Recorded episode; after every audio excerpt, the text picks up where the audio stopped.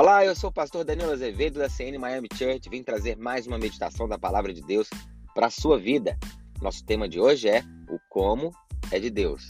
E tem como base o texto de Lucas, capítulo 22, versículo 35. Vamos lá?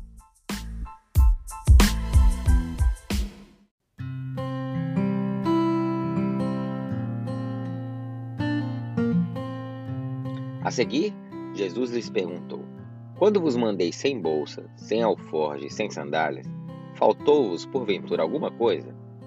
Nada, disseram eles. Deus tem um propósito para cada um de nós. Há sempre uma missão a ser desenvolvida.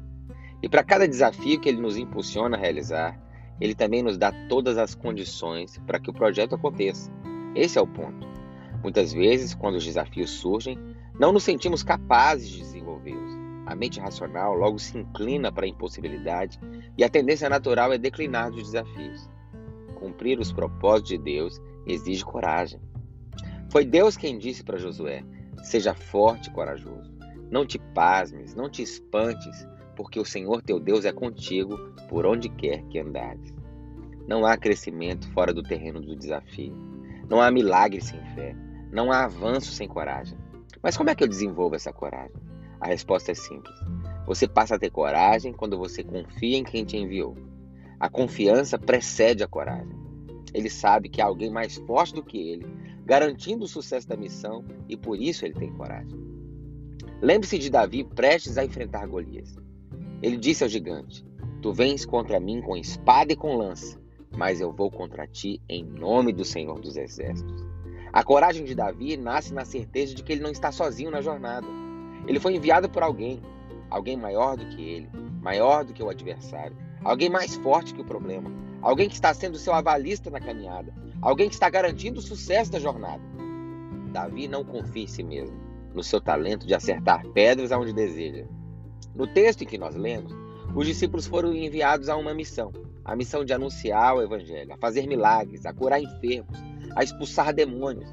Eles haviam sido preparados ao longo do tempo por Jesus, vendo Jesus fazer diversos milagres e ensinar o evangelho do reino.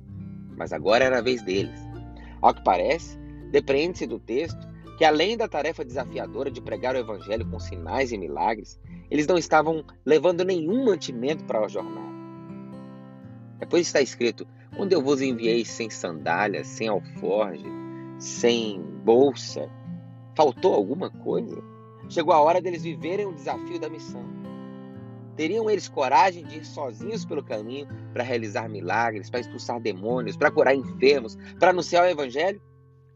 A caminhada se torna muito mais difícil quando você não tem o calçado adequado, quando você não tem nem sequer bolsa para carregar um alimento ou um mantimento ou qualquer outra ferramenta necessária para a viagem. Mas o interessante dessa história é que eles foram mesmo assim mesmo sem bolsa, mesmo sem alforje, mesmo sem sandália, porque eles foram confiados naquele em que os enviou. Eles tinham certeza que a provisão chegaria, certeza que ia dar certo na hora certa. Mas como assim? Sem as ferramentas necessárias, sem os recursos? Eles são loucos. Não. Eles estão confiados em quem os enviou. Talvez você esteja hoje diante de um grande desafio e não acha que possui as ferramentas necessárias para enfrentá-lo. Eu quero encorajar você a entender algo. O Deus que envia é o Deus que capacita. O Deus que te comissiona é o Deus que te provê. O Deus que diz vai é o responsável para tirar todos os impedimentos do caminho para que o milagre aconteça. Então, se Deus está abrindo uma porta para você, não é porque ter medo de seguir, porque você não sabe como a provisão a capacitação vai acontecer. O como é de Deus. Deixa eu te contar uma outra história.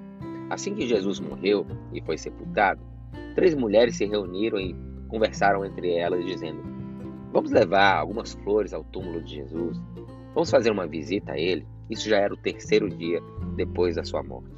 Então, elas se prepararam, organizaram todas aquelas flores, se organizaram, trocaram as suas roupas. De repente, uma olha para a outra e fala assim: Mas vem cá, quem vai remover a pedra do sepulcro para a gente poder entrar? Porque Jesus tinha sido colocado num sepulcro e uma pedra muito grande foi colocada na frente, na porta. E elas não teriam condições físicas de tirar aquela pedra de lá.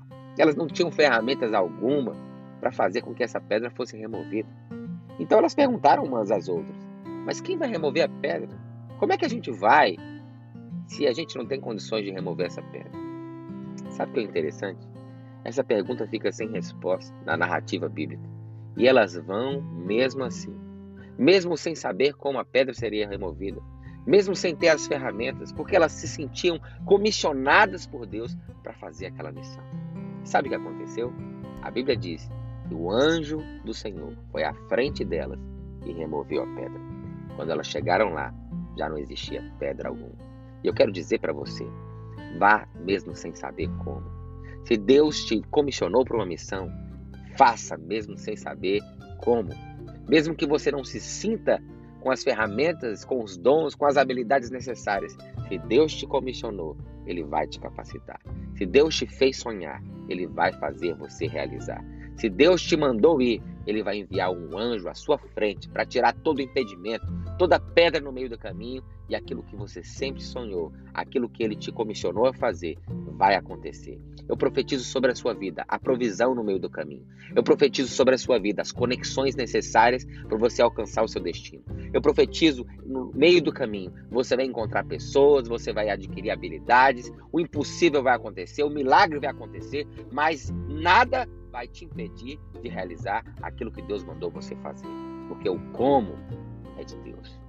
É Ele quem te capacita, é Ele quem te esforça, é Ele quem te ajuda, é Ele quem te sustenta.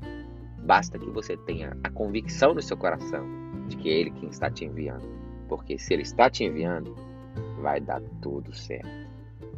Quando eu vos enviei sem bolsa, sem alforje e sem sandália, faltou-vos porventura alguma coisa?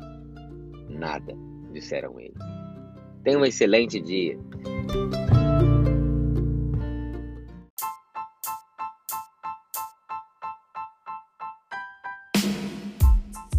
Essa mensagem foi bênção para a sua vida, eu quero te desafiar a compartilhar com o máximo de pessoas que você puder.